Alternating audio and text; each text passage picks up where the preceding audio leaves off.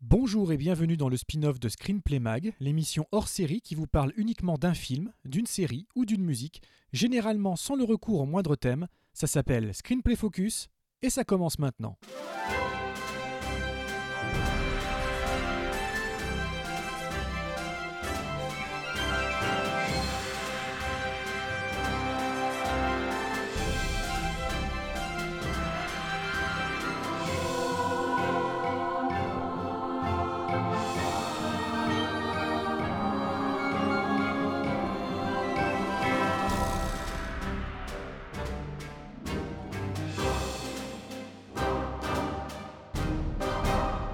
Bonjour les gens, merci d'être euh, de nouveau avec nous. C'est le deuxième épisode de Screenplay Focus cette semaine en l'absence de Christophe, l'ami Christophe Bricot. On l'embrasse où que tu sois à travers le monde.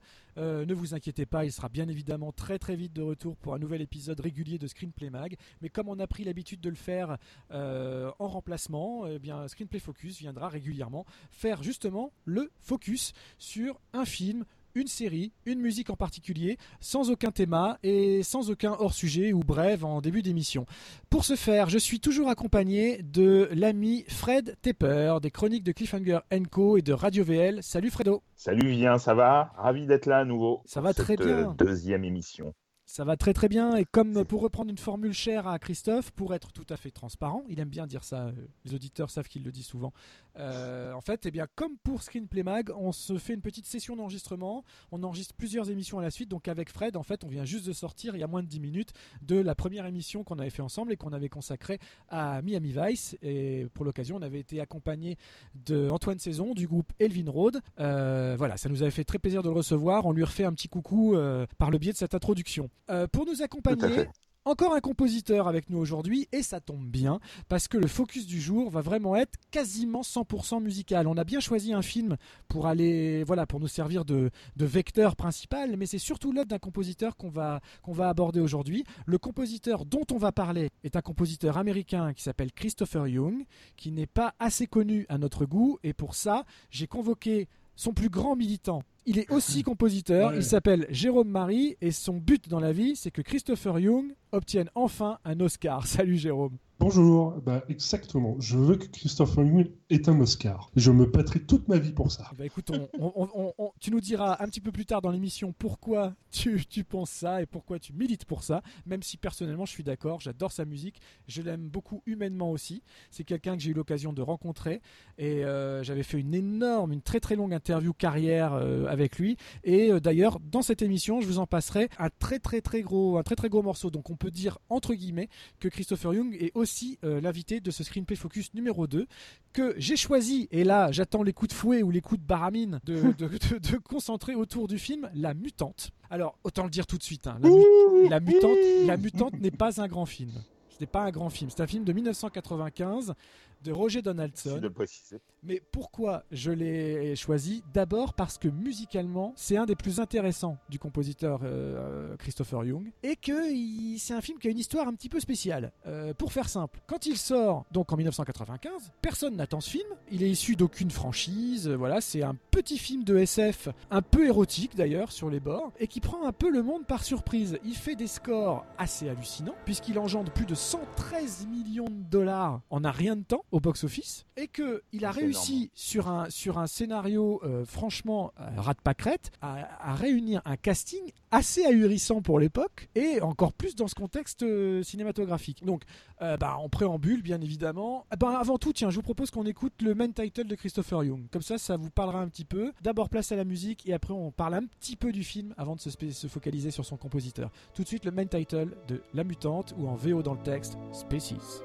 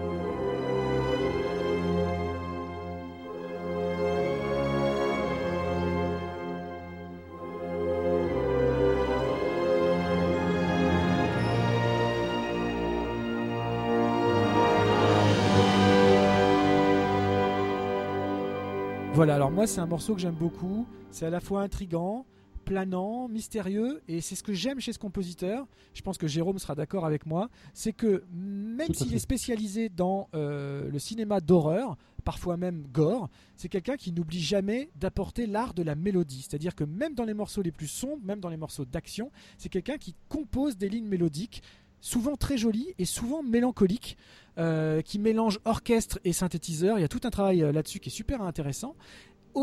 D'ailleurs, ça correspond bien, ça renvoie à l'image du film même La Mutante, qui a cette particularité à l'époque de commencer à mixer des effets de plateau, de maquillage, de création de costumes pour la créature qui est donc euh, qui a donc été conçue par Giger, le créateur original de la créature de Alien. Et c'est, j'avoue aussi pour ça qu'on a choisi que j'ai choisi de revenir sur ce film, c'est pour faire un petit peu le lien entre notre screenplay mag, la preuve par 3 Ridley Scott, euh, dont on a parlé il y a quelques émissions de cela. Je voulais rendre le, le pendant féminin de l'Alien. Et moi personnellement, le design de la mutante, je l'adore. Je peux pas dire que j'aime le film, mais le design en lui-même est assez extraordinaire et la musique, je trouve vraiment envoûtante. Alors, je sais qu'on a euh, Fredo avec nous qui m'a maudit à l'annonce même du sujet. Il m'a dit mais, non, mais la mutante, mais pourquoi la mutante? Fredo, vas-y, dis-nous tout le mal que tu penses à la mutante, de la mutante, sachant qu'en plus on risque fort d'être d'accord avec toi. Pour être tout à fait franc, euh, j'avais un souvenir très, euh, très flou du film. Euh, je sais même pas euh, si j'avais vu en entier, en fait, pour être tout à fait honnête. C'est pas ma cam, a priori. Ça s'est un peu confirmé au visionnage, d'autant plus que je trouve que c'est un film qui a extrêmement mal vieilli. Je parle pas pour les effets numériques, hein, mais en tout cas pour sa globalité, son ensemble.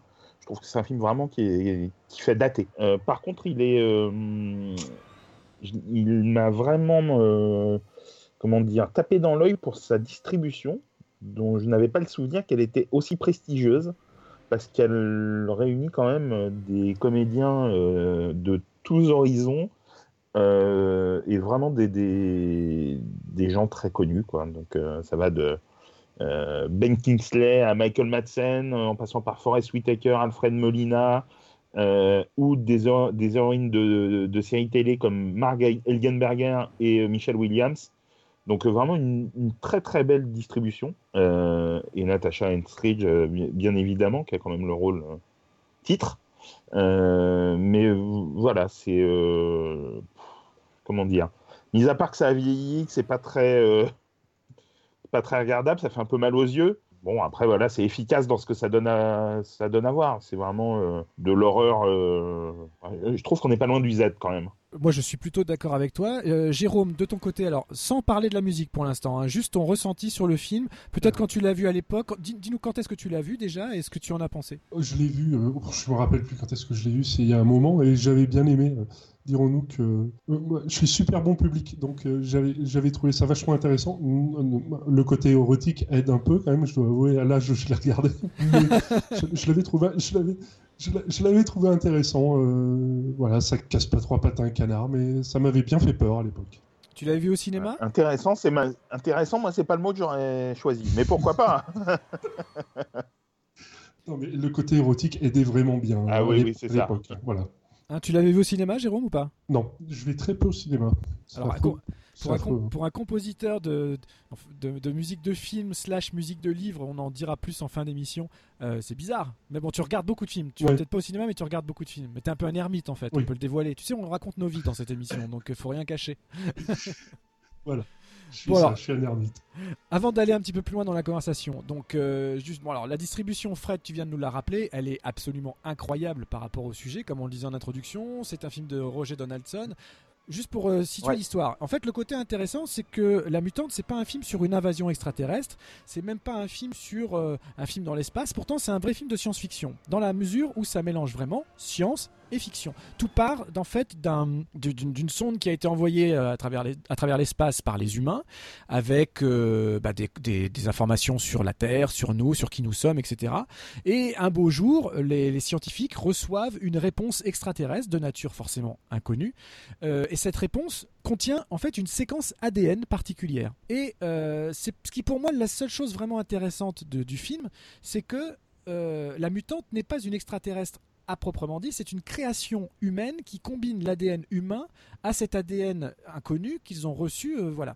Donc ça montre plusieurs choses. Euh, Déjà, la soif de connaissance de l'être humain peut aller jusqu'au pire, puisque c'est quand même une aberration génétique de même de concevoir de se lancer dans un programme comme celui-là. En même temps, si ça nous arrivait vraiment, je pense que c'est exactement ce qui se passerait. En fait, au début du film, on découvre une, une jeune héroïne, puisque. euh, comment, elle, s- comment ils l'ont appelée déjà? J'ai oublié le nom du personnage, alors c'est Natasha Seal. Voilà. Le personnage de Seal, on la découvre quand elle est encore toute jeune, mais parce qu'elle a, elle, elle a une, une croissance extraordinaire, elle, grand- elle grandit très très vite, elle n'a que 3 mois en vrai, elle a 12 ans euh, de, voilà, de, de- de physique extérieure. Euh, et donc, Visuellement, ouais. voilà, et quand ils se rendent compte que potentiellement elle représente un danger, donc seulement au bout des trois mois d'expérience, ils décident de la gazer, hein, tout simplement. Et ça, moralement, je trouve que c'est un côté intéressant, surtout que l'opération est, est- est menée par un Ben Kingsley, mais alors impeccable. Je, je le trouve fabuleux. D'ailleurs, toute la distribution, toute la distribution est fabuleuse de bout en bout dans ce film-là. Ils arrivent à être convaincants, Oui. voire paraître convaincus, dans un film qui lui l'est beaucoup moins. Euh, et donc, Exactement. euh, ben, euh, s'échappe.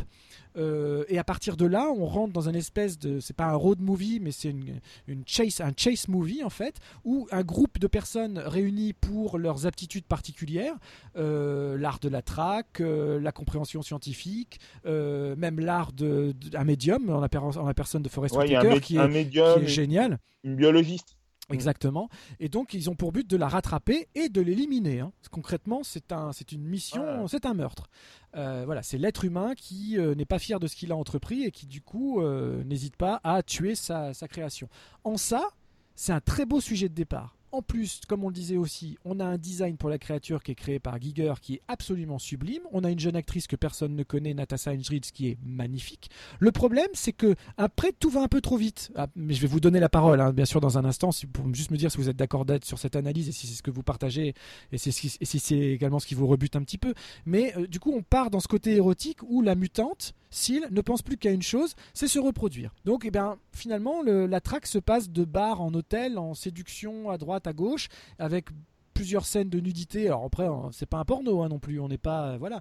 Mais euh, disons que le propos de départ qui est intéressant moralement sombre dans une chasse qui finalement se limite à ça, une chasse avec quelques passages érotiques et un final vraiment hâtif et assez grand guignolesque malgré des effets spéciaux qui pour l'époque et un design sont plutôt euh, sont plutôt corrects en tout cas pour le moment où le film est sorti. Voilà, moi j'ai fini mon, petit discours. Fred, je te rends la parole un peu plus dans le détail. Qu'est-ce que tu penses de tout ce que je viens de dire en gros? Bah, je, suis, assez d'accord avec toi en fait. Euh, je trouve, en fait, le, si la, comment dire, visuellement, euh, le film me semble daté, euh, comme je disais tout à l'heure. Ça ne concerne pas les effets visuels qui effectivement sont très efficaces, font bien flipper, même encore aujourd'hui, je trouve. Euh, on est bien immergé dans le dans l'histoire. Le justement, l'histoire elle est complètement euh, barrée, mais elle est hyper efficace. Et ça, je pense que c'est lié notamment euh, à des choix de montage et à une au rythme qui a été imprimé donc par par le montage et par la réalisation de Donaldson, qui est pas un immense metteur en scène, mais qui est un metteur en scène qui fait le job, qui est efficace, qui sait aller droit au but. Et je trouve que voilà, en ça, le film remplit sa mission.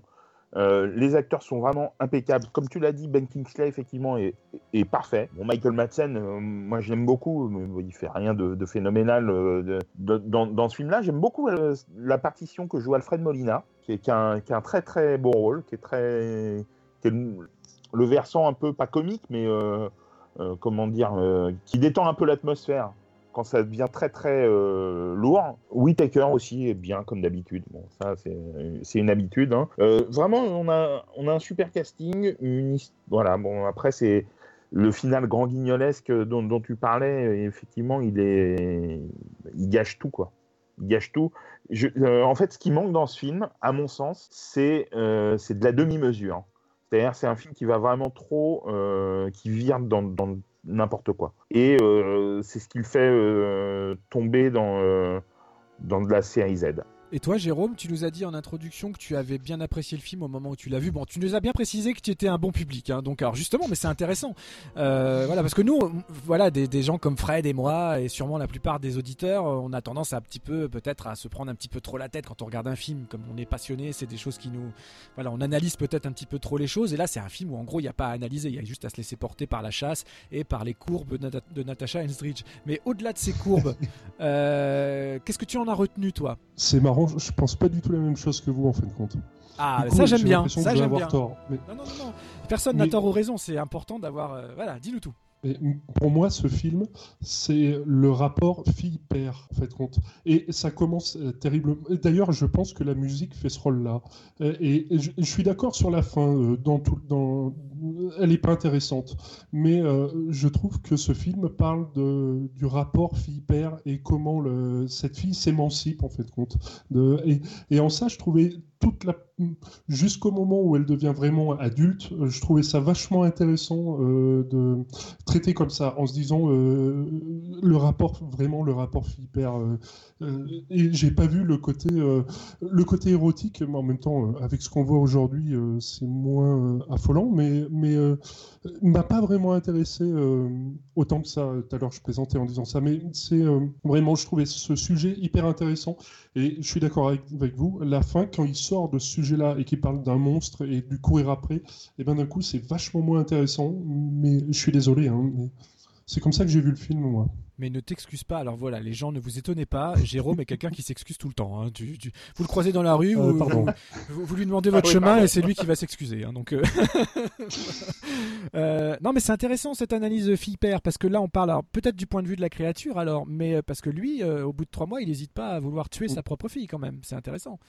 Oui, mais euh, euh, euh, la scène des, larmes au début, quand il essaye justement de la gazer, et c'est marrant parce que je peux pas m'empêcher de penser à, d'autres films quand, quand je, vois cette séquence. Du coup, ça me paraît véritablement bizarre. Tout, est traité comme ça, en fait, compte. Et même au niveau de Christopher Young, qui, je pense, le traite comme ça. Et pardon, je vais parler de la musique, mais ce qui fait que lorsqu'on, à la fin, on parle vraiment du monstre, d'un coup, il est moins bon.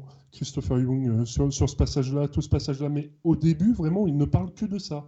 Il ne parle que de cette fille et de ce père et de ce rapport, euh, elle tuer le père. euh, et je trouvais ça intéressant. Alors moi je l'ai moi je l'ai pas vu comme ça, peut-être à tort, hein, mais euh, je l'ai plus vu comme comment dire, notamment ce passage où il essaye de la gazer comme vraiment une, expérimentation scientifique digne de ce que pouvaient faire les nazis et ça m'a beaucoup gêné en fait euh, jusqu'à ce euh, jusqu'au moment où elle s'échappe en fait hein, euh. mais toute cette partie où il essaye de la gazer où elle la regarde et enfin j'ai trouvé ça euh, hyper euh, hyper gênant très ça m'a mis très mal à l'aise en fait. Euh, je, je trouve que c'est en in- enfin comment dire que c'était un peu en inadéquation par rapport à- au reste de, du récit qui à mon sens même si on est dans un- une histoire dramatique et un film dit de science-fiction horrifique euh, j'ai trouvé ça euh, on n'est plus dans le divertissement. Et, euh, et c'est ce qui m'a un peu déstabilisé cette petite séquence où il essaye de la gazer Alors moi je suis, d'accord Oui, avec vous. euh, je suis d'accord avec vous. Je trouve qu'il y a vraiment une, il y a une césure dans le film. En fait, moi le film, je l'aime beaucoup jusqu'à jusqu'à ce qu'elle devienne adulte. C'est même la scène du train où on a cette adolescente qui euh, Mm. qui, qui, qui cherche à se à nourrir, euh, qui tue la contrôleuse, etc. Alors il y a des, il y a certains effets qui sont plus réussis que d'autres. C'est pas le problème. Mais il y a un côté, il y a vraiment un côté dramatique. Et comme il y a très peu de dialogue sur toutes ces, ces séquences, là, Christopher Young nous met vraiment dans une ambiance. Il, est en train- il, il construit quelque chose de vraiment dramatique, de mélancolique et de toujours mélodique. Après, à partir du moment où Natasha, Natasha Henstridge rentre en jeu, ça devient caricatural. Euh, en tout cas, au niveau du contenu visuel. Je trouve en revanche, et ça, c'est plutôt à Jérôme que je vais m'adresser, que Christopher Young, lui, ne sombre jamais dans cette caricature et continue de proposer une musique pour un film qu'il a dans la tête qui, qui semble être un film plus grand et mieux construit que celui finalement pour lequel il travaille. Qu'est-ce que tu penses de ça? Ah mais complètement. Euh, Tout le, tout le- si vous avez, enfin, le début, en fait, compte, pendant tout le début, il va s'amuser à, à, vous faire aimer cette petite gamine. Et, et toute la musique est là pour ça. En fait, compte, Euh, il n'y a rien de, de, de dissonant, d'affreux. De, on, tombe vraiment amoureux de cette gamine. Et, et Christopher Young, euh, j'ai l'impression qu'il essaye de, de, de, de- de grandir avec elle, en fait, compte. Et que euh, vraiment, je, je, le redis encore, mais le- les séquences dans le tunnel, là, il, là, il est perdu. Même si euh, c'est structuré, il est, il, fait plus rien de bon, à mon avis, à, ce- à cet endroit-là. Mais la façon dont il utilise les thèmes, dont il les replace, quand est-ce qu'il replace le, le, main title, le main title, là, c'est ça, le, le thème principal. Quand, à quel moment il le replace dans le film, c'est vraiment hyper stratégique et c'est vraiment euh, on est presque dans la tête de cette gamine en permanence pour lui, en fait. Et ça, j'en suis persuadé. Alors toi justement en tant que compositeur, on parlera de toi en fin d'émission, on, va, on, précisera pourquoi on t'a invité euh, précisément sur cette émission, ne t'inquiète pas. Mais en tant que compositeur justement, quelle, quelle, analyse tu peux nous faire de ce main title, du type d'instrument euh, acoustique et électronique employé euh, et, ton ressenti par rapport à, à la construction de, Christopher Young? Alors c'est marrant parce que je n'avais pas entendu d'instrument électronique, mais, mais bon, eh ben, je trouve, voilà, pourquoi Christopher Young doit avoir un Oscar? Ma revendication. Je trouve que c'est un, un, vrai compositeur à l'ancienne. Ça veut dire, si vous écoutez le générique, juste le début, c'est aux images, c'est un ciel étoilé avec juste un générique qui passe. Mais Christopher Young vous dit l'intégralité du film en fait compte. Il commence avec un espèce d'accord très dissonant, euh, très, très alien d'ailleurs, c'est très étrange, euh, comme quoi euh, il doit sentir le, le, lien avec Alien en fait. Et ensuite, il, installe cette espèce de petit thème charmant, mais, dérangeant quand même. Et, et, il installe en fait compte les trois éléments qu'il utilisera dans tout le film et qui lui permettent de structurer toute sa musique dans tout le film en fait compte. Et en ça, il est, véritablement extraordinaire. Et si vous écoutez l'intégralité du film et de la musique, il n'en sort jamais. C'est, c'est juste vraiment, c'est pour ça que ce monsieur doit avoir un Oscar parce que euh, sa musique n'est jamais gratuite. Son, son, générique donne la solution du film, en fait. Et ça, c'est génial. Alors, justement, je vous propose d'écouter Christopher Young en personne. Euh, je l'avais interrogé donc sur l'ensemble de sa carrière et on a abordé euh, justement la mutante. Alors, plutôt que de vous passer toute l'interview d'un coup, ce serait pas drôle. on, va, on va faire ça en plusieurs fois. Donc là, je vais juste voilà, vous faire écouter ce qu'il m'avait répondu sur la mutante. Et finalement, on parle plus d'industrie que, que d'art. La mutante, parce que euh, je ne sais pas trop pour la musique. La musique était sympa, mais, mais c'est surtout le premier film sur lequel j'ai travaillé qui est remporté autant d'argent. Soudainement, oui, oui, vraiment. Le vendredi d'avant, personne n'aurait répondu à mes appels. Vous voyez où je voulais en venir Et le lundi matin, c'était euh, Chris, mon meilleur ami. Vous savez ce que c'est à Los Angeles. Dès que l'on a participé à un film à succès, tout le monde veut soudainement vous parler. Je suis assez surpris parce que la mutante ne remonte pas si longtemps que ça. Votre musique existait déjà depuis bien longtemps avant ce film. Oui, mais encore une fois, je n'avais jamais composé la musique d'un film ayant remporté autant d'argent. Je me souviens que La Mutante a surpris tout le monde. C'était devenu un énorme hit dès sa sortie. Le film est devenu le sujet de conversation dans toute la ville. Et même dans tout le pays. C'était une sortie d'été, si je me souviens bien. Je ne sais plus bien quand durant l'été, je crois que c'était au début. Et il a remporté énormément dès ce premier week-end. Je me retrouvais au générique du plus gros succès de l'été, le numéro 1 des entrées. C'était la première fois que je travaillais sur un numéro 1. En gros, vous êtes en train de dire que Hollywood, c'est toujours ce genre d'événement qui fait la différence. Cela fait inévitablement toute la différence dans la carrière de quelqu'un. Cela n'a d'ailleurs rien à voir avec le fait que la partition soit bonne ou mauvaise. Comme on le sait, bien des compositeurs qui ont gagné un Oscar pourraient dire j'ai gagné un Oscar pour cette partition, mais franchement, ce n'est pas ma préférée. Je ne sais pas pourquoi j'ai gagné pour celle-ci alors que j'en ai composé d'autres bien meilleures. Mais vous savez, est-ce le bon film? La bonne musique pour le bon film, qui va déterminer si les gens vont l'aimer ou non. C'est comme ça, tout simplement. C'est d'ailleurs vrai pour toutes les récompenses. Dans le même esprit, dès que vous collaborez à une œuvre qui rapporte beaucoup d'argent, alors c'est là que les gens commencent à s'intéresser à vous. C'est juste un fait, ça s'est toujours passé comme ça et ça se passera toujours comme ça. Et croyez-moi quand je vous dis qu'il y a certains superviseurs musicaux qui savaient très bien qui j'étais, mais qui n'étaient pas du tout intéressés par l'idée de me rencontrer. Après ce film et son si bon démarrage, ils étaient enfin disposés à répondre à mes appels. Et c'est peut-être ironique, mais au final, je comprends. C'est juste comme ça que fonctionne ce métier. Quoi qu'il en soit, pour les amateurs de musique de film, vous aviez déjà une sacrée réputation. C'est pour ça que j'ai été étonné lorsque vous avez parlé de la mutante. Je croyais que vous saviez que votre musique avait un beau succès bien avant. Peut-être populaire chez les fans, oui. Je n'ai pas dit que ma musique n'était pas appréciée par les fans. Je dis simplement que mon nom n'était pas très populaire au sein des départements musicaux. Les fans, oui. Comme vous le savez, dans le cas de Murder in the First, lorsque je travaillais sur ce film, on m'avait dit que la Warner allait tout faire pour courir à l'Oscar. Eh bien, ils ne l'ont pas fait. Ils l'ont distribué en janvier ou quelque chose dans le genre. Chacun sait que c'est le pire moment de l'année. Il y a une rumeur qui dit que lorsque les studios sortent leur film en janvier, c'est qu'ils font tout pour l'oublier. C'est exactement ce qui s'est passé.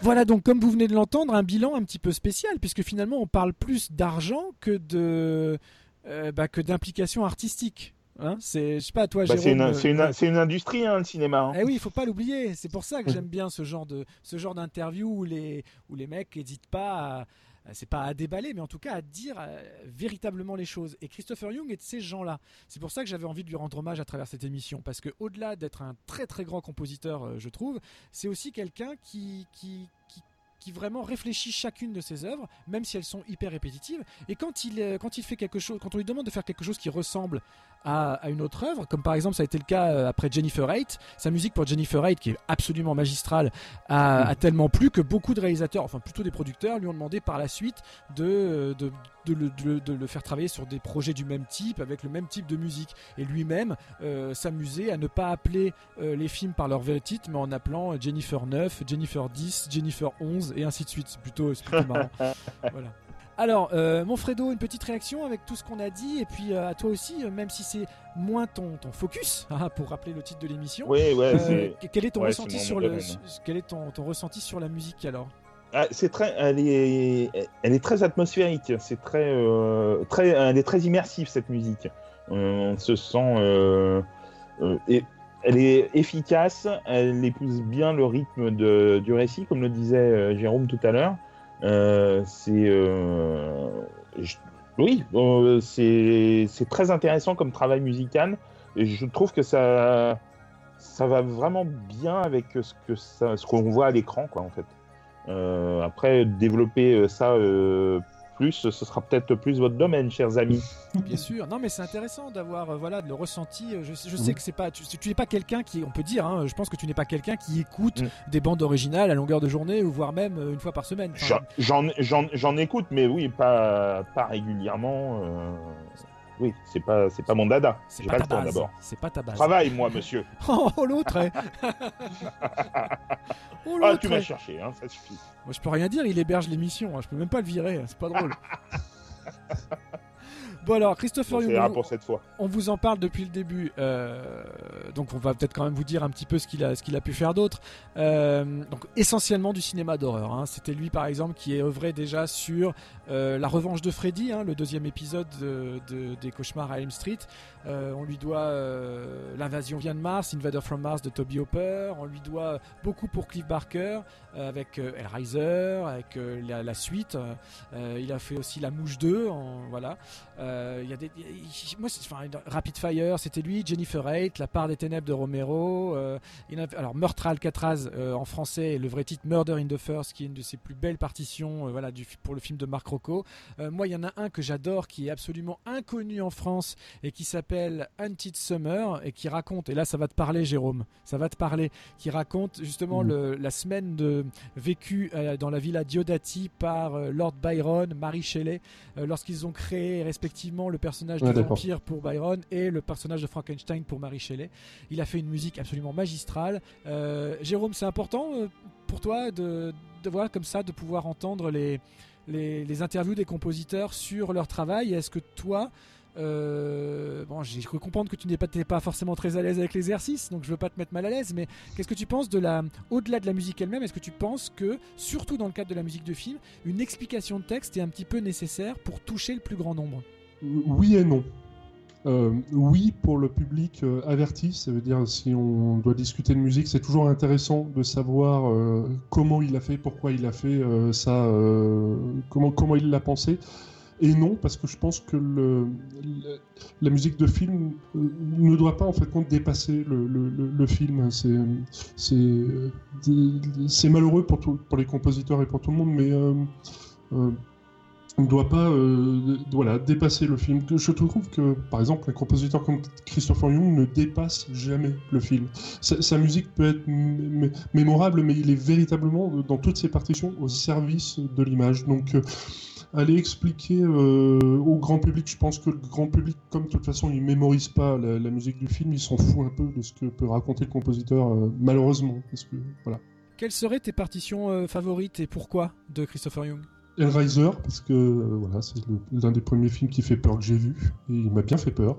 Euh, moi, j'ai adoré La Mouche 2, bizarrement, alors que j'ai pas du tout aimé le film, mais j'ai trouvé la musique vachement intéressante, La, Mutante et, tous ces films comme ça, en fait. j'ai pas de, véritablement de préférence. Je trouve son atmosphère relativement intéressante euh, dans, tout ce que j'écoute en fait. je, le reconnais à chaque coup. Alors, on lui doit aussi hein, des, films un peu plus connus comme euh, euh, bah, Spider-Man 3, c'était lui. Et oui, c'est lui qui avait pris la relève de Danny Elfman. Euh, et on lui doit aussi Meurtre à la Maison Blanche. Donc il n'a pas fait que de l'horreur. Hein. Il a fait Hard Rain, il a fait beaucoup, beaucoup d'autres choses.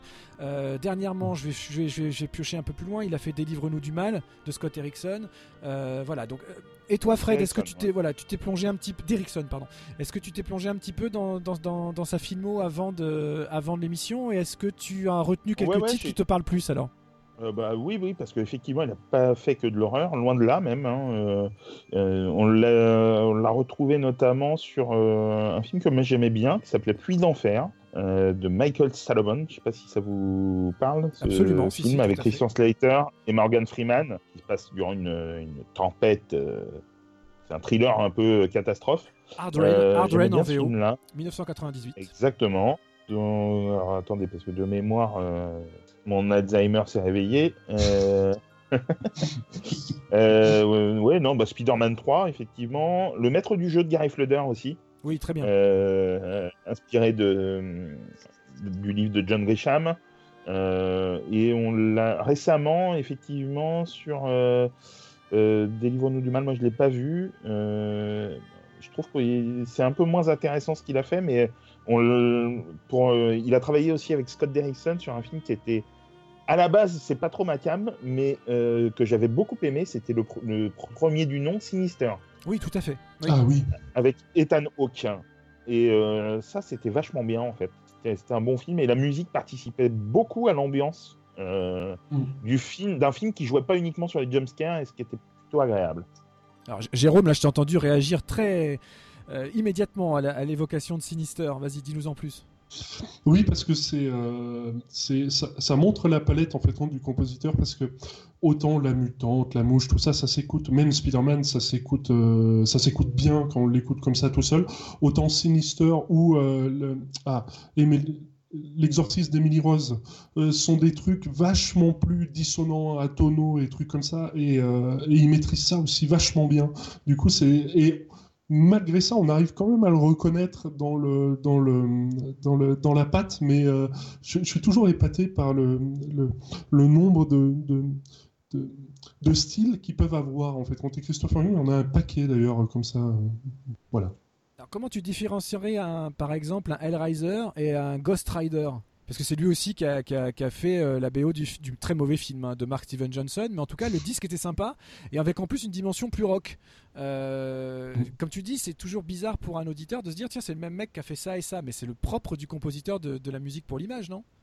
Alors non, parce que alors non, euh, et, surtout en ce moment d'ailleurs. Euh, alors je vais pas m'amuser à dire c'était mieux avant, mais un, monsieur comme John Williams ou comme même Alan Silvestri ou tous ces gens-là sont capables d'adapter leur musique au film. Ça veut dire euh, John Williams, Christopher Young, tout ça peuvent faire du jazz, peuvent faire de la musique qui fait peur, peuvent faire de la musique plus intimiste. Et aujourd'hui, avec la mode des, synthétiseurs, et je trouve les compositeurs, les jeunes compositeurs d'aujourd'hui sont moins formés. J'ai l'impression que c'est plus des compositeurs de chansons. Et eh ben, ils ne savent pas adapter en fait leur style à l'image, donc ils font toujours la même chose, mais ça passe. Et euh, un mec comme un mec comme Christopher Young, pour revenir à Christopher Young, est capable de caler l'univers de sa musique sur le film. Ça veut dire s'il y a besoin de jazz, il sait le faire. S'il y a besoin d'atonal, il peut le faire. S'il y a besoin de, trucs plus commerciaux comme euh, la mutante et tout ça, il sait le faire. Il a et, et, en ça, je considère là que ce sont des vrais compositeurs. Ça veut dire c'est des mecs qui sont capables de maîtriser des tonnes de styles. Et alors ça demande énormément de boulot et de trucs comme ça, d'accord, mais je suis vraiment épaté moi personnellement par ça. Alors comment tu expliques que quand on parle, euh, quand on évoque la musique de film, il y a des noms que tout le monde va connaître. Bon, je parle même pas des gros gros hein, comme John Williams, mm. Hans Zimmer ou d'autres qui sont vraiment très très connus du grand public. Mais il y en a même un peu, voilà, Alexandre Desplat et autres. Et en revanche, quand on dit aux gens, tiens, euh, on va parler de Christopher Young, et malgré une filmographie assez remplie et y compris de films que forcément les gens ont vus, personne ne le connaît. Comment t'expliques ça? Parce que je crois qu'il n'a pas eu le, gros succès qu'il devait avoir. Ça veut dire euh, il a eu des succès, mais on prend euh, les, plus connus. Alzheimer, il a eu Le Roi Lion, tous ces trucs. Euh, John Williams, il a eu Star Wars, Indiana Jones et tout ça. Et, Christopher Young, il n'a pas ça.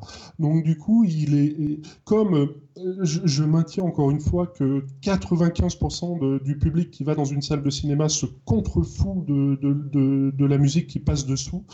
Et eh ben c'est ça en fait quand c'est le syndrome Christopher Young, j'ai presque envie de dire. Ça veut dire qu'il fait des musiques géniales, euh, mais en fait quand les spectateurs en ont rien à carrer. Alors que s'il avait fait un Star Wars, ce qui aurait pu être intéressant d'ailleurs avec Christopher Young sur Star Wars, et eh ben du coup automatiquement les gens l'auraient mémorisé et se seraient plus intéressés à lui. Alors je suis, moi personnellement je suis pas tout à fait d'accord avec cette analyse là. Mmh. Euh, peut-être à tort, hein, mais je pense que euh, pourquoi on retient des gens comme Hans Zimmer, comme John Williams, parce qu'ils ont été très médiatisés. Euh, en dehors de, leur talent pur de compositeur. Et je ne suis pas sûr euh, que ce soit le cas de Christopher Young. Euh, je crois qu'il y a vraiment eu, à, mon sens, encore une fois, je me trompe peut-être, hein, je ne suis pas un spécialiste, mais je pense qu'il y a eu une grosse médiatisation autour de ces noms-là que Christopher Young n'a pas connu une médiatisation de cette dimension. Bah, en fait, moi, c'est moi qui vais jouer les médiateurs parce que en fait, je trouve que tu es en fait complètement d'accord avec ce que vient de dire Jérôme, de ce que je comprends, parce que tout ce qu'il disait, c'était que en fait, il lui manque le succès commercial d'un gros gros film, mm. d'une grosse saga, voire d'une franchise, qui lui permettrait justement cette mise en avant puisque les Hans Zimmer et les John Williams sont pas, ont pas, enfin peut-être Hans Zimmer si, mais John Williams n'a pas créé de lui-même cette médiatisation envers sa personnalité. Hans Zimmer si ouvert Ah oui, oui, non, tout à fait. Voilà, mais et du coup il manque un, il lui manque un, gros, gros, gros titre quoi. C'est un peu ça hein, que tu voulais dire. Bah, ouais, tout à fait. C'est euh, L'autre fois, je me, en regardant le film, je me suis imaginé, je me suis dit, imaginons que j'aille voir un concert de Christopher Young. Je serais ravi, moi personnellement, j'adorerais voir ça. Mais je me suis dit, les gens dans la salle euh, vont euh, écouter ça comme, comme, comme ça d'une oreille détachée. Alors que si on leur fait la guerre des étoiles, ils sont contents. Parce que c'est presque dans la mémoire collective, en fait. Mm. Christopher Young n'a pas la mémoire collective, en fait. Il, il, a fait des super musiques mais encore une fois, je dis, c'est un jukebox, en fait. Et c'est malheureux parce qu'il mériterait vraiment ce gros succès qui lui ferait euh, tout, exploser et devenir, je pense, aussi célèbre que James Horner, Alan Silvestri, tout ça. Euh, je suis persuadé que le public a connu James Horner sur le Titanic et qu'avant, euh, il, faisait, il faisait même pas attention à ce qu'il faisait. Et sur le Titanic, ils se sont dit, ah, attendez, ça se mémorise vachement bien, ça. Mmh. Et c'est rentré dans la mémoire collective, en fait. Donc, oui, oui il, a excuse-moi, il en fait, c'est vrai qu'il a beaucoup, beaucoup de, de, musique à son actif, et c'est vrai qu'il n'a pas de gros, gros succès commerciaux, euh, enfin, à, ce qui me semble en tout cas, pas d'énormes euh, succès, mis à part le plus gros peut-être, c'est Spider-Man 3. Euh, et c'est pas le meilleur de, de la trilogie. exactement. un, c'est pas le meilleur. un, c'est pas le meilleur. Et deux, il arrive après déjà deux films euh, à l'univers musical très marqué, celui de Danny Elfman. Donc, euh, alors en plus. non, ce, que, ce, que, je veux dire, c'est peut, être celui-là qui aurait pu euh, lui apporter la, plus de notoriété. Euh, parmi toute sa filmo en tout cas. Il l'espérait bien, ça je peux vous le dire pour en avoir parlé avec lui, qu'il l'espérait bien. Alors d'ailleurs, il faut savoir qu'en fait, il a joué les compositeurs de l'ombre sur Spider-Man 2, parce que Spider-Man 2 a posé plein de problèmes en termes de production et particulièrement musical. Euh, Danny Elfman s'est fâché avec la prod et tout ça, enfin voilà. Donc il a composé en fait en, sourdine quelque chose comme un peu la moitié ou en tout cas des morceaux additionnels pour Spider-Man 2 avant de se retrouver lui-même propulsé intégralement sur Spider-Man 3. Et d'ailleurs, si vous êtes attentif, on le voit dans le film lorsqu'au début on voit Mary Jane euh, se faire euh, virer euh, du théâtre dans lequel elle, elle travaille, enfin elle, elle, travaillait parce que du coup elle se fait virer. en fait, il y a, vous voyez un, un, pianiste et un monsieur accoudé au piano qui donne ses indications au pianiste. Ce n'est nul autre que Christopher Young. Donc, euh, voilà, donc c'est pour dire qu'il était en partie intégrante du projet avant même, enfin pendant le tournage, donc depuis euh, Spider-Man 2. Mais c'est vrai que comme il arrive après les, thèmes emblématiques de, de, Danny Elfman, et eh ben même avec un gros film comme celui-là, il n'arrive pas euh, à sortir son épingle du jeu au niveau du grand public. Alors c'est pour ça d'ailleurs que moi je voulais absolument faire ce focus sur lui, parce que Screenplay Focus ça sert à ça, ça sert plutôt à parler euh, soit comme on l'avait fait dans notre première émission sur Miami Vice, d'une œuvre incomprise, méconnue du, plus grand nombre, en tout cas méprise du, plus grand nombre, ou alors des gens dont on ne parle jamais. C'est vraiment vers ces, personnalités-là que j'ai envie de me tourner pour ces screenplay focus. Parce que j'entends déjà euh, les gens me dire vous, comment vous pouvez consacrer 5 euh, euh, minutes en fin d'émission de Screenplay Mag à un Jerry Goldsmith et quasiment une heure entière d'émission à Christopher Young. C'est vrai que ça peut paraître paradoxal, mais moi mon but c'est de faire découvrir des choses aux gens. Donc eh ben, je vais tout de suite vous passer un morceau de Hunted Summer que j'aime tant et j'espère que ça vous convaincra. Et on reprend notre conversation tout de suite après.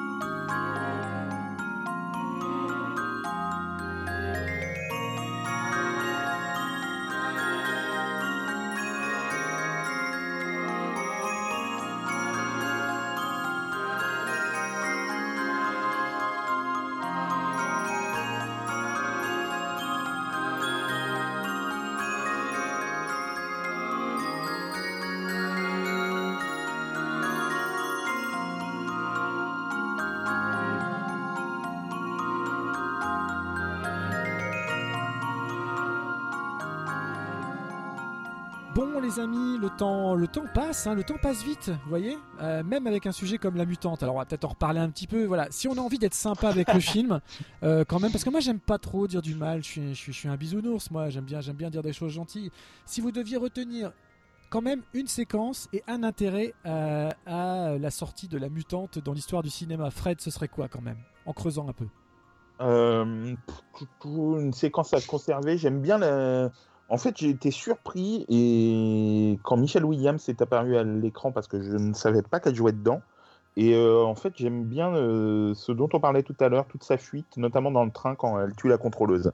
Et c'est à la limite, c'est peut-être ce, qui ce que j'ai trouvé peut-être le plus efficace. Moi, je, alors je partage, je partage et je, rebondis sur ta séquence parce que c'est une séquence intéressante dans la mesure où euh, donc on la découvre adolescente, elle a euh, visiblement des choses qui essayent de sortir de son corps. Hein. Sa forme euh, alien veut prendre le dessus. Et là où je trouve une grosse incohérence au film, et c'est en ça où je veux venir et vous, vous laisser rebondir après, c'est que donc cette adolescente finit par se créer un cocon dont elle ressort adulte sous les, sous les traits de Natasha Henstridge. Sauf que euh, à plusieurs reprises, en fait, c'est pas une transformation. on nous vend ça comme une transformation un peu évolutive, graduelle, genre de l'être humain vers la créature. Or, euh, le montage du film est tellement bizarre qu'on a l'impression que finalement elle peut se transformer et se détransformer un peu à volonté parce que mm. quand elle est dans la boîte et qu'elle attaque la nana euh, euh, dans les toilettes, et eh ben c'est ouvertement un bras de monstre qui sort du mur. Or quand elle ressort, elle est toujours en jolie blonde, pas du tout transformée. ou quand elle, quand il y a la, la fameuse scène de la, de- enfin c'est pas vraiment la piscine, mais de la, de la baignoire. Euh, où elle fait un- euh, où elle, elle commence à faire l'amour avec le mec qui lui a, qui lui a payé l'hôpital quand elle se fait renverser par la voiture. Euh, Il y a des formes qui, qui surgissent de son visage, mais elle ne se transforme pas complètement. Or, au bout d'un moment, elle, elle n'est plus que créature. Est-ce que ça vous paraît euh, cohérent? Comment vous, qu'est-ce que vous avez pensé de cet aspect-là du film? Bah, encore une fois, moi, personnellement, pardon, hein, mais c'est c'est le côté ado-adulte. Euh, euh, encore une fois, j'ai peut-être tort, mais je trouve que c'est le côté ado-adulte. Ça veut dire qu'elle est adulte quand elle devient euh, la mutante et quand elle devient toute bizarre. Mais avant, en fait, compte, c'est une ado. euh, c'est une ado, en fait, compte. Elle, elle- bon, elle, fait des choses bizarres pour une ado, mais, mais ça reste une ado qui, voilà, je trouve qu'elle est dans le dans cette période-là pour moi. Mais Non, si tu veux, je suis bien d'accord avec ça. Le truc, c'est que le film nous vend ça sur une réalité scientifique, c'est-à-dire qu'on mélange deux ADN et on passe, on parle de mutantes, donc Ouais. on passe d'un statut d'humain vers un statut extraterrestre. C'est censé être graduel. Et là, on a l'impression que cette construction de- de- d'ADN, en tout cas de personnage, fait un peu le yo-yo, c'est-à-dire qu'elle peut devenir l'une ou l'autre, et en même temps, euh, c'est pas cohérent avec euh, l'idée de chrysalide. Fred, qu'est-ce que t'en penses? Oui, oui, c'est euh, c'est un peu, c'est un peu incohérent. euh, je suis assez, je suis assez d'accord, mais personnellement, au visionnage, ça m'a pas, euh, ça m'a pas gêné plus que ça. Euh, mais c'est vrai que maintenant, quand tu en parles, euh, j'ai peut-être été un peu, euh, un peu trop léger, un peu trop inattentif à ce moment-là. Mais personnellement, ça m'a pas empêché de. J'ai été marqué en fait par les différentes séquences un peu euh, horrifiques. Et ça, pour le coup, ça m'a pas, ça m'a pas sauté aux yeux.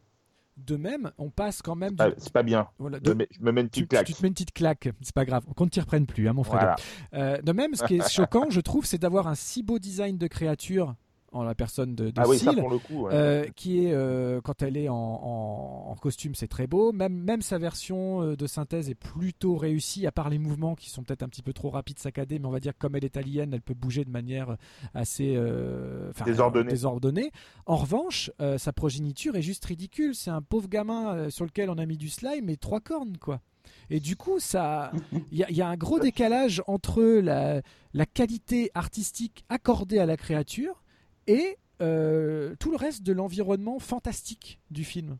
Oui, mais ça participe aussi à euh, cette, euh, comment dire, ce, ce- cet aspect grand guignol dont on, qu'on évoquait tout à l'heure, l'enfant. Je, à mon sens, c'est ce qui, c'est ce qui fait basculer le film aussi dans ce côté un peu, un peu débile, quoi. où, comme je le disais tout à l'heure, où on s'approche du Z là. Et toi, euh, Jérôme? Une séquence en particulier? Bah, je dois avouer que non, alors euh, j'ai euh, la, même séquence que, que vous en fait compte tout- toute la jeunesse de, de, de, la créature est, est intéressante mais, à la fin elle devient même pire elle devient un rat. C'est rigolo de, et je- peut-être que c'est le j'en sais rien un côté comique ou j'en sais rien qu'ils ont voulu rajouter à la fin mais à la fin elle est encore pire que le gamin c'est le rat qui se transforme en, en, en extraterrestre c'est vrai que bon, là c'est un- peu bizarre ah bah Là, on est dans le Mais- très mauvais mais, twist. euh, C'est le plus mauvais twist euh, d'un X-Files, par exemple. C'est vraiment une, une volonté de finir sur une fin ouverte. Mais alors là, ils pouvaient pas trouver plus ridicule. Je pense que c'est assumé. Il y a un côté, il y a quand même un côté série Z assumé. Et c'est peut-être d'ailleurs ce qui a réussi à faire signer le, un casting pareil. J'ai pas la réponse. hein, ce n'est que de la spéculation. Mais euh, encore une fois, je me demande alors, pourquoi ces gens-là ont signé à cette période-là. Non, mais c'est clair. Mais d'a- d'ailleurs, si je dis pas de bêtises, il y a une suite au film. Ah, il y a même deux suites. il Oui, me je même regardé Il y a même deux suites. Ouais, et voilà. Alors après, est-ce que c'est euh, au niveau du casting, c'est complètement différent, j'imagine ou, Oui, oui, euh, non, tu enfin, y a retrouves pas. Il y a pas, il y a pas. Là, c'est vraiment, ça sombre dans. En fait, la mutante premier du nom euh, tend quand même vers le vrai film. C'est un peu bête de dire ça. Je m'entends. Il y a quand Ouais, d'accord. Non, non, mais je vois ce que tu veux dire. Il y a Ok. quand même un niveau artistique suffisant pour en faire un spectacle euh, relativement respectable. Regardable. Voilà. En revanche, les suites, on est ouvertement dans de l'exploitation de série B, Z, et alors là, pour le coup, assumé. hein. Euh, Le deuxième est, un, est une parodie euh, on- où en fait, elle se trouve un, un- y a en fait un astronaute qui se fait contaminer, qui revient en mutant, et du coup on a le mâle et la femelle, et euh, ce qui donne lieu d'ailleurs à, à quelques séquences euh, pour le coup érotiques, mais alors en, des deux créatures. Donc ça c'est le côté un peu intéressant du film, c'est qu'il y a des scènes d'amour entre deux créatures extraterrestres, mais vraiment sous forme de créatures. et ça c'est plutôt pas mal. Après, euh, bah, déjà il n'y a plus Christopher Young, et euh, il n'y a plus, la- il y a plus la réal, il n'y a plus le casting, euh, il y a toujours Natasha Hendrich qui est toujours aussi magnifique, mais bon, euh, non, non, il a, y a- y a rien à sauver. Donc je pense qu'on peut, vous serez d'accord, Ouais, on peut tout à fait en conclure sur la mutante. Je pense qu'on a fait largement le tour. J'espère qu'on a bien mis Christopher Young en avant. Je vais d'ailleurs lui laisser la parole une dernière fois euh, pour qu'il vous explique euh, en fait son ressenti sur le cinéma de genre et les films d'horreur et gore en général. On écoute ça et on vous retrouve euh, les amis tout de suite après. No, actually, uh, uh,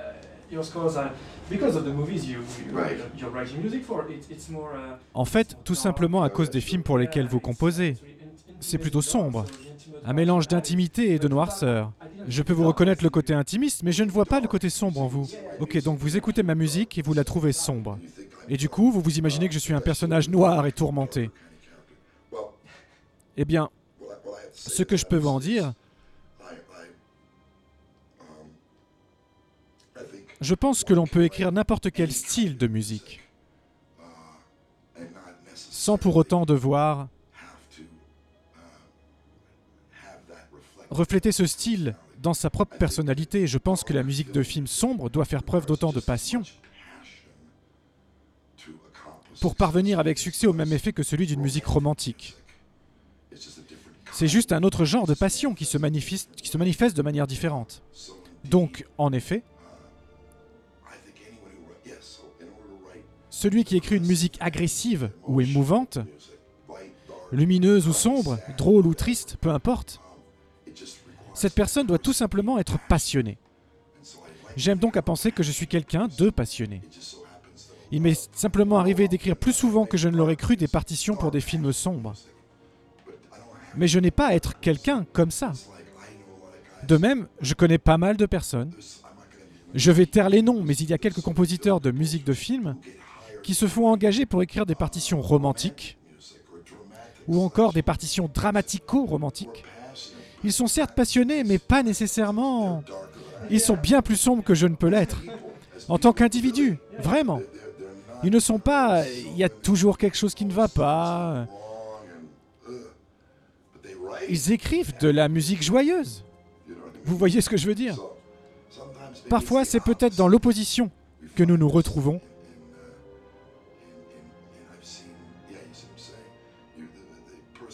Les compositeurs n'écrivent pas nécessairement de la musique qui reflète qui ils sont en réalité. Il arrive même peut-être que cela devienne un jeu à faire croire. Des gens sombres et tristes imaginent ainsi dans leur esprit qu'ils vivent une aimante et agréable existence à travers leur musique.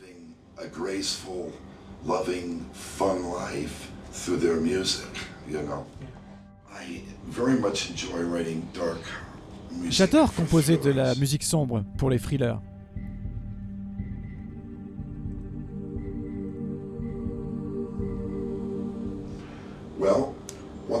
Eh bien, il y a une chose qui est extrêmement... Il y a quelque chose de merveilleux à propos des films d'horreur et des thrillers. On peut dire tout ce que l'on veut à leur propos. hein, euh, Vous pouvez détester ce genre de film, c'est même totalement justifié. Les films d'horreur en général ne sont franchement pas si engageants que ça. Tout spécialement s'ils regorgent d'effets à base de tripes, de viscères et de sang. Je n'aime pas ce genre de film. Je n'aime pas ce qui est gore. Je travaille tout le temps sur ce type de projet, mais en fait, je les aime pas. Donc, même si vous n'aimez pas les films, et même si vous n'aimez pas la musique, il y a quelque chose que l'on ne peut pas contredire, et vous le savez très bien d'ailleurs, c'est que la musique doit être dramatique. Elle ne peut pas être légère ou en dessous. Elle doit être imposante et très agressive. Voilà bien le genre de film qui offre encore aux compositeurs la possibilité d'être agressif. La plupart des films dramatiques sont très discrets de nos jours. Nous ne sommes plus à l'époque de l'utilisation cinématique des grands orchestres symphoniques. Maintenant, tout doit être politiquement correct. Tout doit être doux et bien en place. C'est exactement la même chose pour les comédies, léger et discret. Sur les films d'action, oui, on peut y aller, sur les synthés les percussions électroniques, même si ce n'est pas vraiment réjouissant. Pour la science-fiction et la fantasy, oui, la musique peut être agressive. Mais c'est bien le genre horrifique qui l'emporte en agressivité, et de plus, il permet d'avoir recours à un langage plus proche de la musique contemporaine. Vous savez, en termes d'opportunités de composition orchestrale, expérimentale.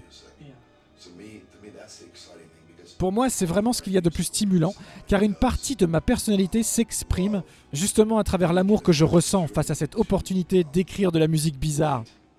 strange music. Yeah. You know, no melody, s- skip melody. Pas de mélodie, laissons-la de côté. Juste des blocs de son dramatiques.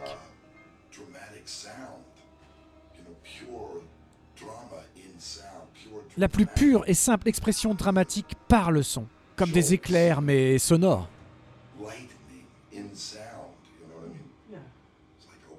C'est comme un électrochoc qui vous... euh. Um, uh.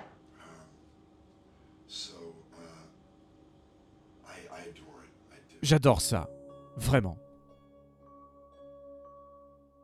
Bon, bah ma foi, voilà pour euh, Christopher Young et la mutante. Euh, J'espère que ça n'a pas été trop douloureux. Fred, ça va? Tu me pardonnes? Tu reviendras quand même? Bah écoute, je sais pas, j'ai un truc qui est en train de grandir en moi. Je sais pas si c'est de la rancœur ou de la haine, mais euh, Alors, si tu as un truc qui je te dirai ça pour la, pour la prochaine. Si tu as un truc qui grandit en toi quand tu me parles, je vais commencer à me méfier. hein. Je, je- je vais longer les murs, je pense. Alors, je vais me tourner, euh, sans transition, je vais me tourner vers notre invité Ouais. du jour, Jérôme Marie, euh, qui, euh, qui est un compositeur avec qui je travaille depuis longtemps. On a déjà fait plein de petits projets ensemble. On a même un très gros projet de comédie musicale ensemble. On va pas le dévoiler, mais bon, c'est complètement en lien avec Untit Summer et dont on parlait, ce dont on parlait tout à l'heure avec Marie Shelley Co. Mais si, dévoiler, Non, dévoiler. non, on dévoile, oh. on dévoile pas tout de suite, on dévoile pas tout de suite. Mais en tout cas, Oh il y a un là. gros projet en gestation. Euh, Jérôme a cette particularité de faire de la musique pour des courts métrages. Voilà, je, je vais le laisser se présenter après, mais c'est professionnellement surtout un compositeur de musique de Et oui, ça existe. C'est tout, il y a tout un marché. C'est vachement intéressant à suivre. Jérôme, qu'est-ce qu'un compositeur de musique de livres?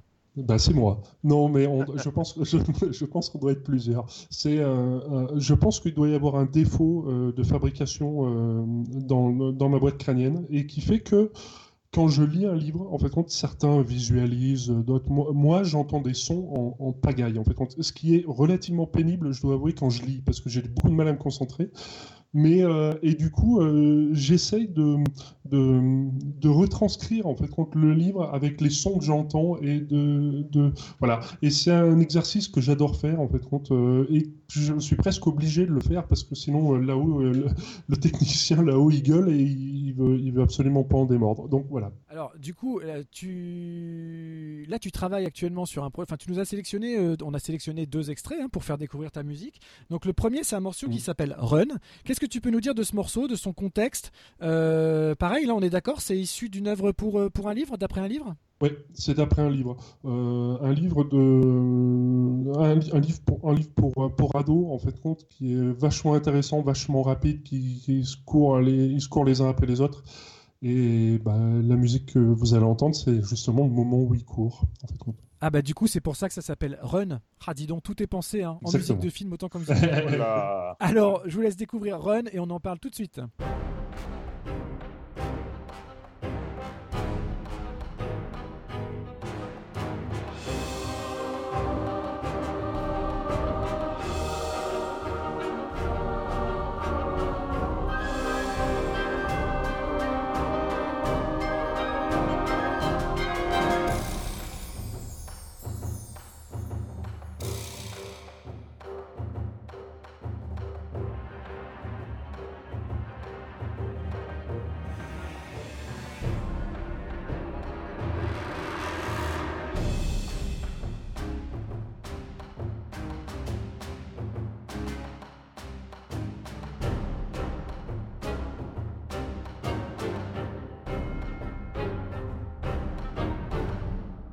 Voilà, on a, on a couru derrière toi. On a essayé de te rattraper, euh, l'ami Jérôme.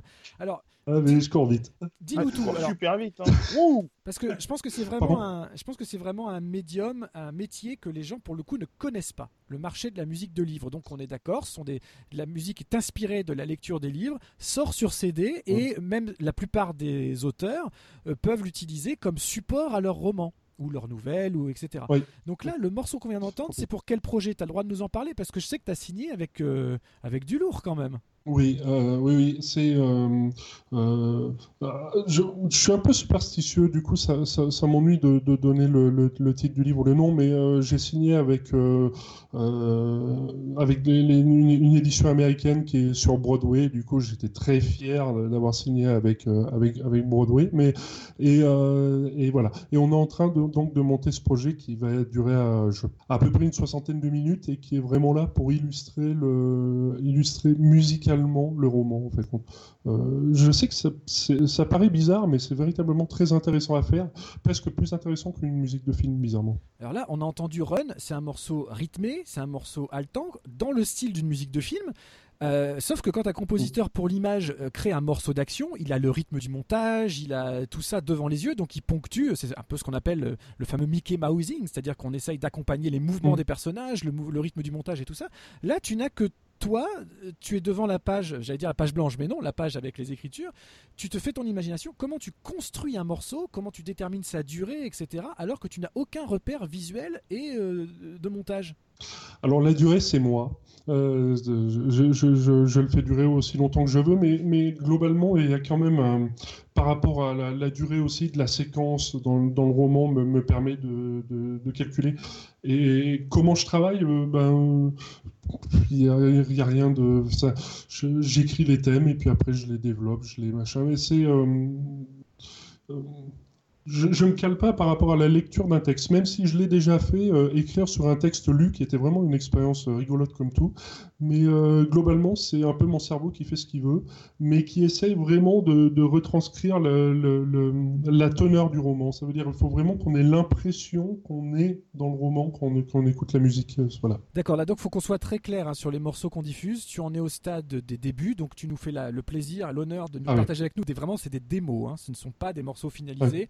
Tu es en pleine construction, mais euh, voilà, c'est aussi intéressant de pouvoir faire découvrir aux auditeurs euh, le work in progress. Quoi. Toi, Fredo, tu savais que ça existait, ça, la musique de livre, et qu'il y avait tout un marché qui allait autour? Bah absolument pas, absolument pas. C'est assez euh, fascinant à écouter Jérôme en parler d'ailleurs. Euh, non, non, je savais pas du tout. euh, bon, après, ça, ça me paraît pas illogique non plus que ça existe, Euh, mais c'est surprenant. Ben, moi, je me souvenais de Joel McNeely, un grand compositeur aussi. hein. On lui doit notamment la moitié des épisodes des aventures du jeune Indiana. Jones pour la télévision euh, et bien d'autres choses. Il avait fait, lui, une musique de livre euh, d'après le roman Shadow of the Empire, euh, d'après les Mhm. romans Star Wars, par exemple. C'était absolument génial parce qu'il reprenait les thèmes de Williams, il ajoutait les siens et il avait construit quelque chose de, de vraiment. Bon, c'était après, on, voilà, on parle de la saga Star Wars et il avait les moyens pour. hein. donc, du coup, mais c'était aussi très Bien intéressant d'avoir cette idée. Est-ce que, est-ce que Jérôme, tu seras d'accord avec toi? C'est une fois qu'on a cet album et qu'on a le roman, est-ce que c'est pas génial de lire le roman en écoutant ta musique qui va avec Complètement. Euh, Mais complètement. Et je, vais même. euh, euh, ce qui m'a donné presque envie de, faire ça, c'est déjà l'écoute de cet album qui est magnifique sur Star Wars et le fait de, après avoir discuté avec pas mal d'amis auteurs, de se rendre compte qu'ils écrivent en musique. Et je me suis, ils, ont souvent des, des musiques, souvent d'ailleurs, par exemple Maxime Chatham écoute vachement de bandes originales de films pour se plonger dans l'ambiance en fait de son écriture. Et je me suis dit, ça serait marrant de faire l'inverse. Et, il est même arrivé qu'un auteur s'inspire de ma musique pour écrire quelque chose. Alors, j'ai jamais eu encore l'honneur d'écrire parce qu'il est en train de le faire, mais je serais très curieux de savoir ce que ma musique peut inspirer à un auteur, euh, alors que je me suis inspiré de lui d'ailleurs en premier. Mais euh, c'est exactement ça. Euh, c'est, je crois que les arts sont liés en fait et je, je m'amuse à essayer de comprendre comment. C'est gé- c'est génial en tout cas de t'écouter en parler parce que c'est c'est quelque chose qui est quand même euh, relativement méconnu et euh, c'est assez, assez passionnant. Bah, c'est tout le but de. Screenplay. C'est- D'abord, je suis d'accord, c'est bien pour ça que j'ai invité l'ami Jérôme. Et euh, c'est vraiment tout le but de cette émission, euh, de ce focus, hein, qui, qui, j'espère porte bien son nom. Vous avez compris le principe maintenant. hein.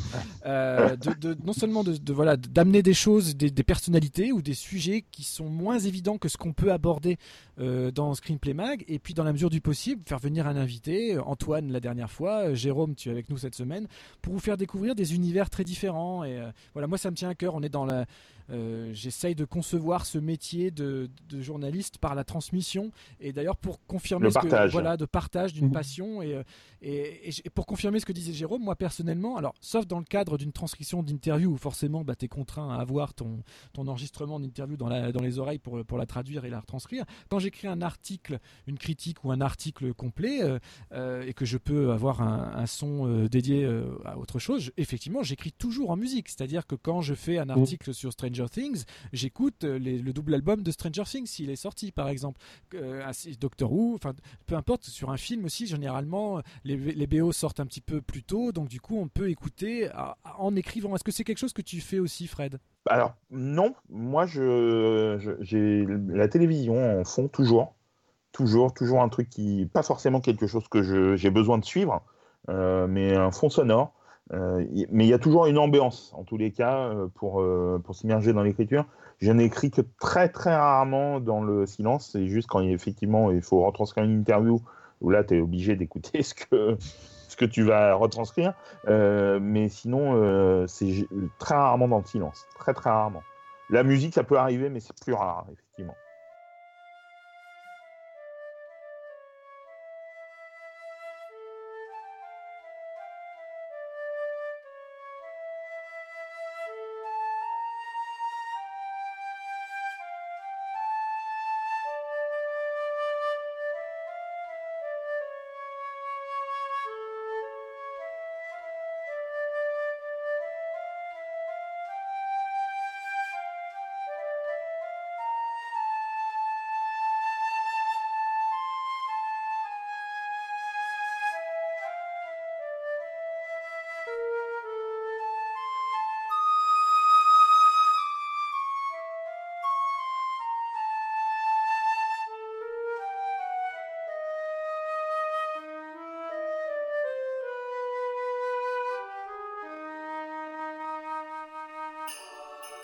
Alors les gens, vous avez maintenant pris l'habitude, c'est une émission où on vous dit tout, absolument tout, on vous cache rien.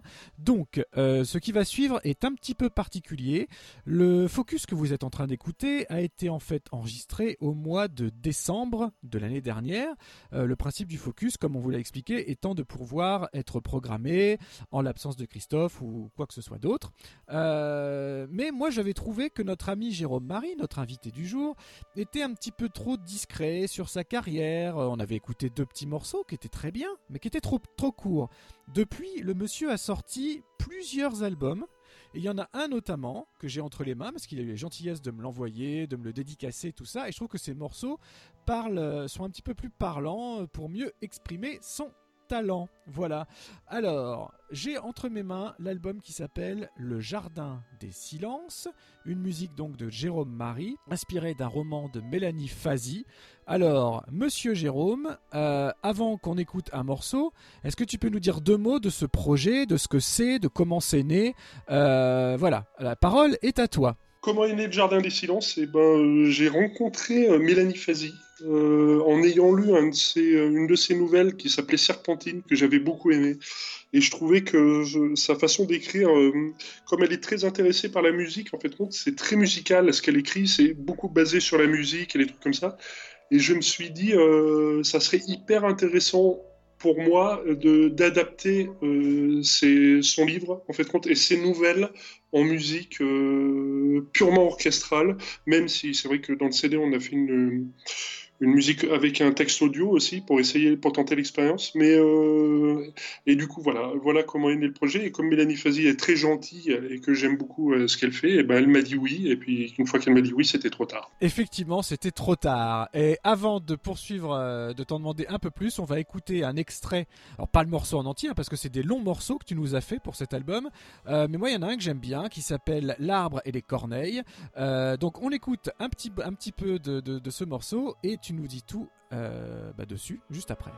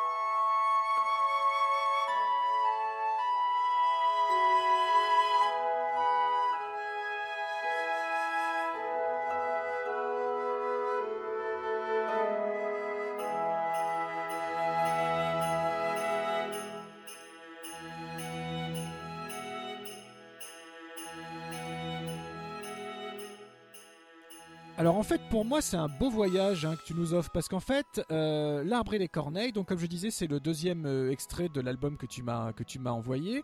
Euh, il est précédé par Swan le bien nommé, qui est un morceau essentiellement au piano.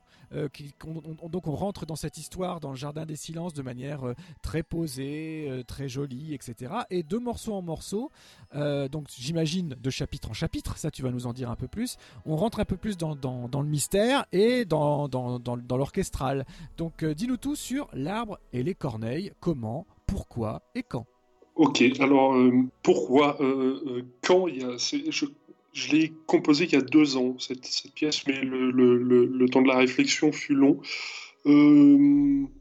Pourquoi on progresse comme ça Parce que Mélanie Fazi a, une écriture euh, vraiment, euh, euh, pour moi, hein, assez, assez sombre, assez, je ne sais pas comment expliquer, mais de, plus en plus sombre en fait compte dans, le, dans sa façon d'écrire et, du coup, ma musique a essayé de, de relater ça.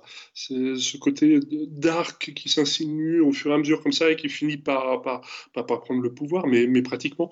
et c'était ça qui m'intéressait en fait dans, ce projet. Et, euh, et pourquoi les musiques sont longues Au fait, au passage, je, fais ma petite blague que j'aime bien. C'est parce que euh, mon côté euh, James Horner qui est ressorti, qui faisait toujours des, musiques au kilomètre. Et je me suis dit, bah, moi, je vais faire pareil. Je vais faire une musique bien longue, comme James Horner il, il les fait. Voilà pourquoi elles sont toutes très longues. D'accord. Et donc le morceau en particulier, tu peux nous situer un petit peu euh, son, contexte par rapport au roman? Est-ce que toi, tu as voulu, euh, comment tu as voulu le transformer en musique, l'exprimer en musique? Et en fait, le, roman parle d'un jardin dans lequel, lequel elle est et où elle voit euh, dans, ce jardin des, corneilles, justement, des oiseaux qui se posent sur les arbres et des, choses comme ça. et ça, ça note en fait compte en dessous une, espèce de, souffrance incroyable euh, et de, de, de non-dit un peu, euh, un peu pas, terrible sur, tout ce qui s'est passé dans son enfance. Enfin, moi, c'est comme ça que je l'ai vu. Hein. Et, euh, et, et, voilà, en fait, compte, on, commence vraiment par, quelque chose d'innocent pour basculer en fait compte, et être un, peu moins innocent au fur. Mais c'était vraiment ça, c'est une espèce de jardin et d'oiseaux qui se posent comme ça. D'accord, et donc musicalement, toi tu l'exprimes comment Comment tu peux choisir, euh, par exemple, quel instrument utiliser, euh, quelle, quelle, mélodie accorder? Parce que dans un, jardin, il se passe beaucoup de choses. Alors, ok, on a compris que tu te concentres sur, les corneilles. Euh, justement, comment on, accompagne une, corneille en musique? Alors, si, dans, mon souvenir, le, d'ailleurs pas du tout dans mon souvenir, mais le morceau commence par de la flûte. Et et euh, représente les oiseaux. Et je ne sais pas si vous vous rappelez, alors la, référence est peut-être pas terrible, mais c'est sur ça que je suis parti. Euh, dans la musique, dans une musique d'Harry Potter, je, crois que c'est le 4 ou je me rappelle plus. Enfin, c'est composé par John Williams. Euh, il y a un oiseau qui vole et qui passe entre les machins et qui et, et c'est souligné par une espèce de flûte euh, très euh, très Prokofiev qui fait. Et je me suis dit tiens, c'est vrai qu'en écoutant ça, je me suis dit la flûte c'est vachement bien pour représenter un oiseau en fait.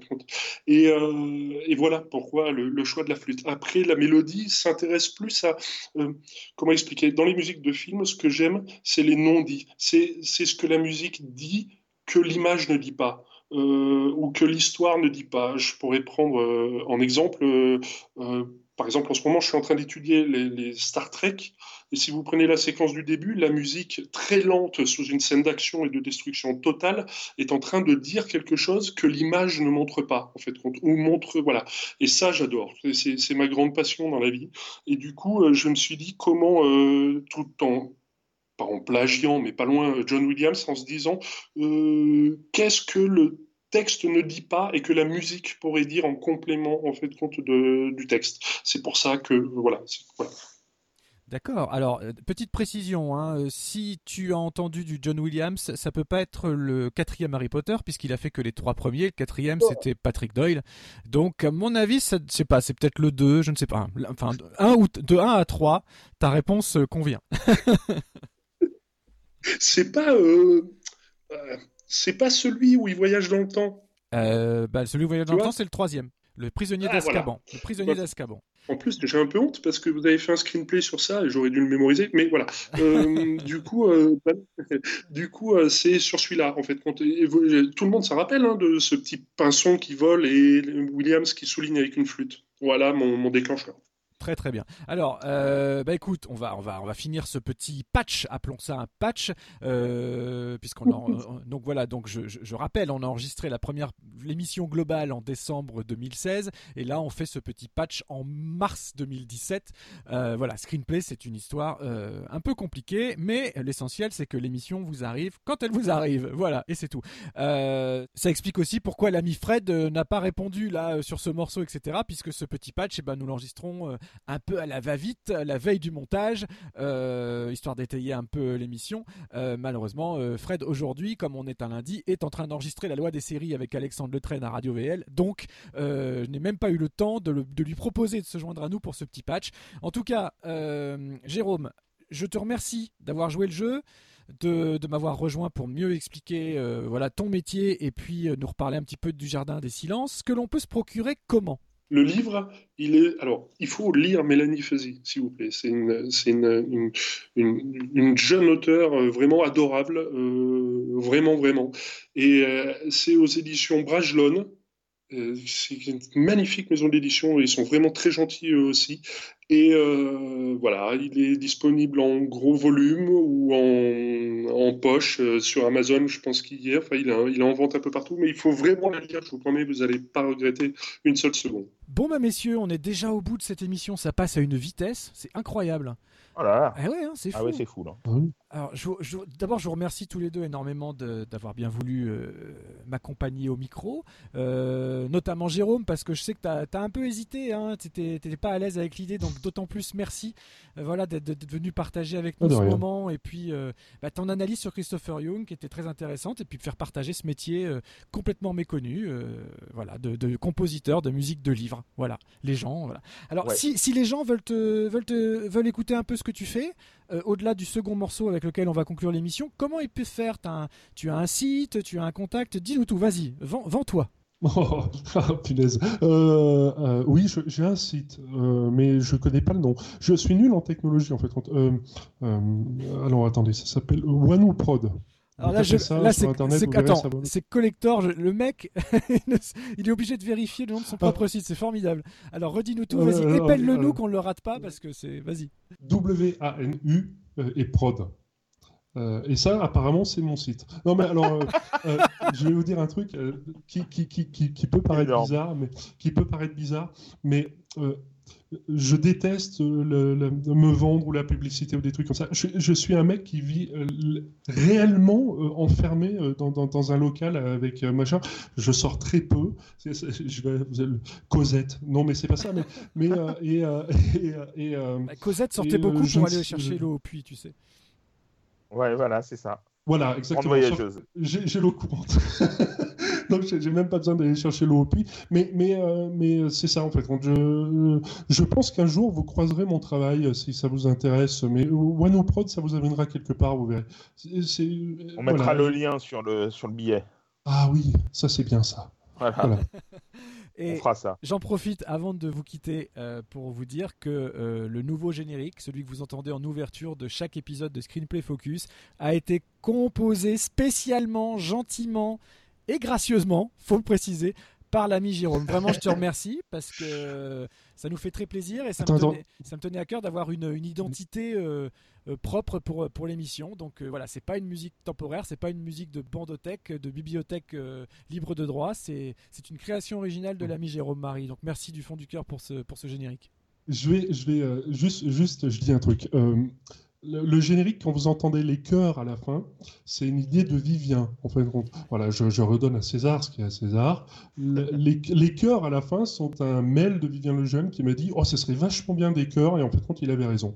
Et j'avais tort. Donc euh, voilà. Les chœurs sont de Vivien Lejeune. C'est vrai que j'ai fait ça. Je lui ai dit, bon, écoute, c'est super, mais à partir de la 17ème seconde, je verrai bien des cœurs, il me manque un truc.